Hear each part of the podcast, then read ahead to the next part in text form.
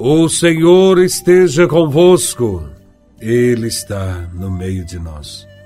Proclamação do Evangelho de Nosso Senhor Jesus Cristo, segundo São Lucas, capítulo 14, versículos de 15 a 24. Glória a Vós, Senhor. Naquele tempo, um homem que estava à mesa disse a Jesus: Feliz aquele que come o pão no reino de Deus. Jesus respondeu: Um homem deu um grande banquete e convidou muitas pessoas. Na hora do banquete, mandou seu empregado dizer aos convidados: Vinde, pois tudo está pronto. Mas todos, um a um, começaram a dar desculpas. O primeiro disse: Comprei um campo e preciso ir vê-lo. Peço-te que aceites minhas desculpas. Um outro disse: Comprei cinco juntas de bois e vou experimentá-las. Peço-te que aceites minhas desculpas. Um terceiro disse: Acabo de me casar e por isso não posso ir. O empregado voltou e contou tudo ao patrão.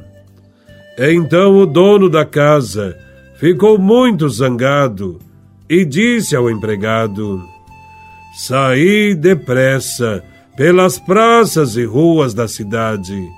Traze para cá os pobres, os aleijados, os cegos e os coxos o empregado disse: Senhor, o que tu mandasses fazer foi feito, e ainda há lugar. O patrão disse ao empregado: Saí pelas estradas e atalhos e obriga as pessoas a virem aqui, para que minha casa fique cheia. Pois eu vos digo: nenhum daqueles que foram convidados provará do meu banquete. Palavra da salvação. Glória a vós, Senhor. O Evangelho fala do reino de Deus. Descrito neste Evangelho como uma festa promovida por um rei. Para participar deste banquete, há uma condição: ser interiormente desapegado dos bens materiais. Na parábola que Jesus contou, aqueles que tinham concentrado sua mente nas vãs distrações deste mundo não aceitaram o convite do rei.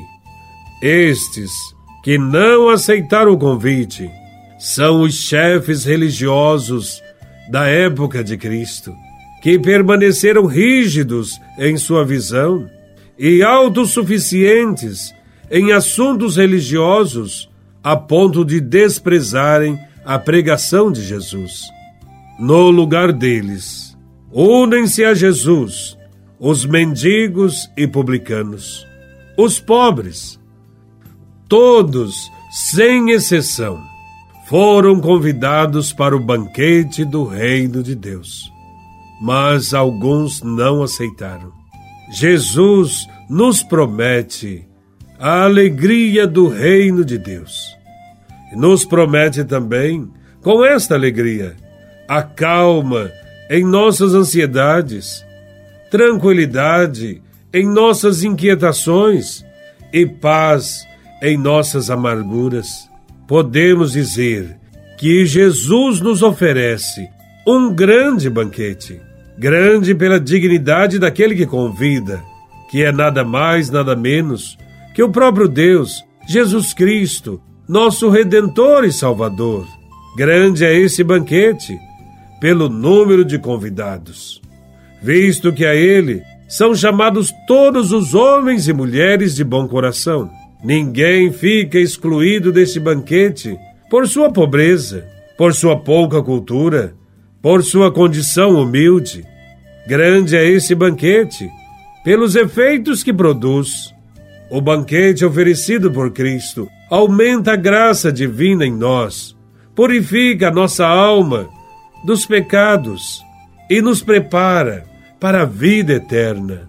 O Senhor, na sua infinita generosidade, convidou e continua convidando a todas as pessoas de boa vontade e de coração bom para esse banquete. Mas muitos neste mundo não irão aceitar. São muitos os que, por pretextos banais, se negarão a participar desse banquete. Como no Evangelho, alguns dirão: Comprei um terreno e preciso sair para vê-lo. São os negócios, o apego exagerado e descontrolado aos bens desse mundo que atrapalham a responder o convite de Jesus de Nazaré. Outros irão comentar: comprei cinco juntas de bois e vou experimentá-las. Tem-se tempo para tudo. No entanto, não se tem tempo para dedicar-se ao chamado de Deus. Cumprem-se todas as obrigações pessoais, de trabalho e sociais. Isto é, fica-se em dia com tudo e com todos, menos com Deus. Costumamos deixar para Deus o tempo que nos sobra, e esse tempo fica cada vez mais escasso, porque temos de cuidar primeiro de tantas outras coisas. É comum ouvir pessoas dizendo: quando der tempo, eu vou à missa. Quando sobrar tempo, vou ajudar em alguma pastoral da comunidade. E quando estiver menos atarefado, vou ajudar os que sofrem. E assim vai se protelando o compromisso cristão, ou reservando para Deus só o resto. Temos tempo para o trabalho, para a família, para o lazer, para os estudos e para tantas outras coisas que, sem dúvida, são também importantes. Mas as coisas de Deus vêm sempre em último lugar em nossa lista. E isto é errado. O Evangelho nos ajuda a pensar nesta situação. O Evangelho nos ajuda a pensar nestas situações e avaliarmos as desculpas que damos a Deus para não servi-lo nos irmãos. Participar não significa apenas ir à missa e assistir passivamente. É muito mais que isto. É comungar, compactuar, assumir aquilo que Cristo ensinou. Participar é se doar para os irmãos, de alguma forma, como fez Jesus. Comunhão é compromisso. Por isso, muitas pessoas dão desculpas porque não querem assumir compromissos. E Cristo continua dizendo para nós: Felizes os convidados para a ceia do Senhor.